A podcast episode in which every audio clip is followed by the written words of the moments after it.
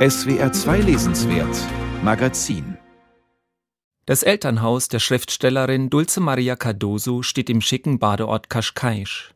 Hier, westlich von Lissabon, treffen wir uns im Garten eines kleinen Cafés, umringt von niedrigen Häusern und vereinzelten Pinien. Der Atlantik ist nicht weit. My father was gift for business. Mein Vater war ein talentierter Unternehmer und Selfmade Man. Als er nach Angola auswanderte, besaß er nichts. Zehn Jahre später gehörte ihm ein Transportunternehmen. Doch als er nach Portugal zurückkam, musste er wieder ganz von vorne anfangen. Das Erbe meiner Mutter wurde zum Startkapital. Cascais war damals ein kleiner Ort, aber mein Vater sah das Entwicklungspotenzial und er stellte fest, dass es hier keine großen Markthallen gab. Also überlegte er sich, Land zu kaufen und sie zu bauen. Solche märchenhaften Aufstiegsgeschichten sind nicht untypisch für die Zeit nach der Nelkenrevolution, die 1974 Jahrzehnte der Diktatur beendete. Wie die meisten Portugiesen, die infolge der afrikanischen Befreiungskriege 1975 zur überstürzten Rückkehr in das arme, isolierte Mutterland gezwungen wurden, musste auch die Familie Cardoso alles zurücklassen. Dulce Maria Cardoso, die 1964 in Portugal geboren wurde, aber noch als Kleinkind nach Angola kam, war elf Jahre alt, als sie ins Flugzeug zurück nach Portugal stieg. Nur einen Koffer durfte jeder Passagier mit sich führen. Derart mittellos kehrten über eine halbe Million Portugiesen, vor allem aus den großen vormaligen Kolonien Angola und Mosambik zurück, wo sie zuvor ein privilegiertes Leben geführt hatten. In der alten Heimat waren die sogenannten Retornados keineswegs willkommen. Ihr Schicksal ähnelt dem der deutschen Vertriebenen nach dem Zweiten Weltkrieg, die dort, wo sie sich ansiedelten, bekanntlich ebenfalls überwiegend auf Ablehnung stießen.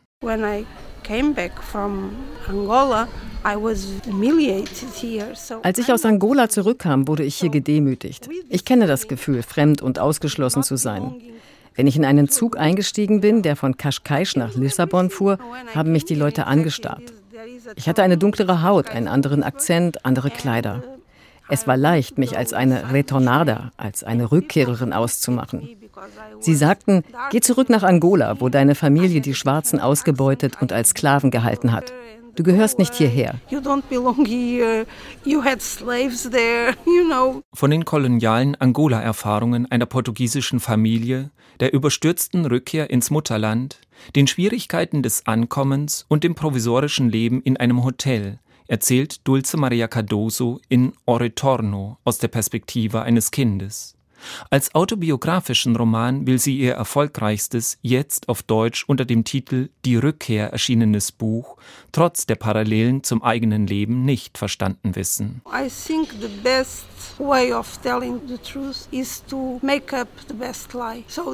Ich glaube, die prägnanteste Art, die Wahrheit zu erzählen, besteht darin, die beste Lüge zu erfinden. Die Familie, von der ich erzähle, ist nicht meine Familie. In jedem Roman, den ich schreibe, sind Teile von mir, aber ich wollte nicht meine Geschichte erzählen, sondern von Verlust und Neubeginn. Davon, wie man sich nach einem großen Trauma neu erfinden kann.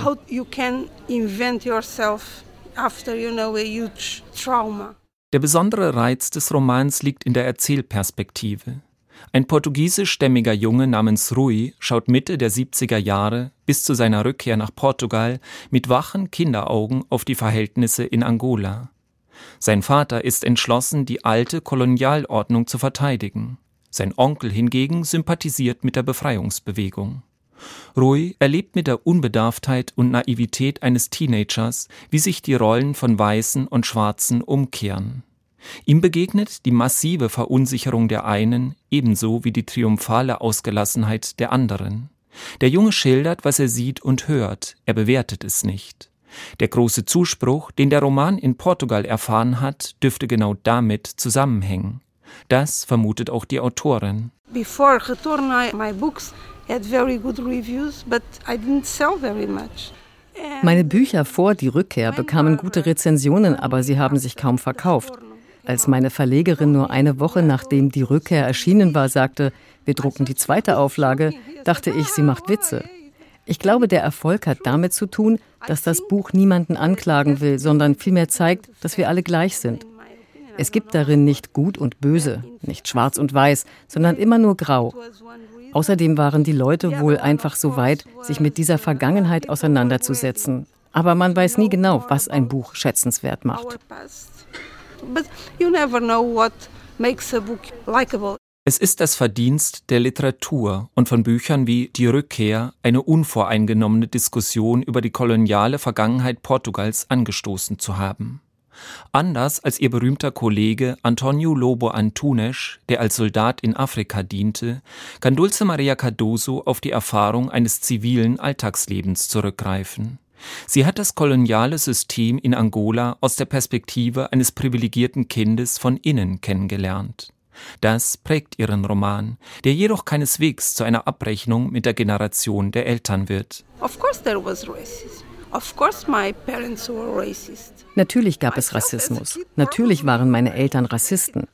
Und wahrscheinlich war ich als Kind davon auch infiziert.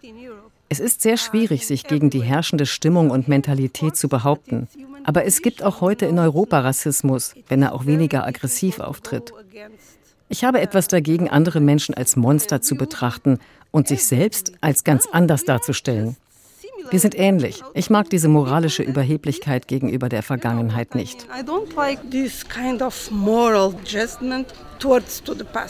Cardosos Romane, die jetzt sukzessive auch ins Deutsche übersetzt werden sollen, sind über Portugal hinaus erfolgreich. Vor allem in Frankreich wird die Autorin, die zunächst als Anwältin gearbeitet hat, viel gelesen.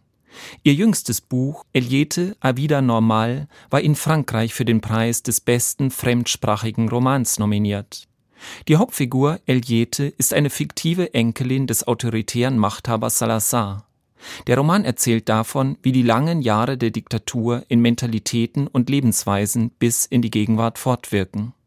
Dulce Maria Cardoso leuchtet auch weiter Grauzonen der portugiesischen Geschichte aus.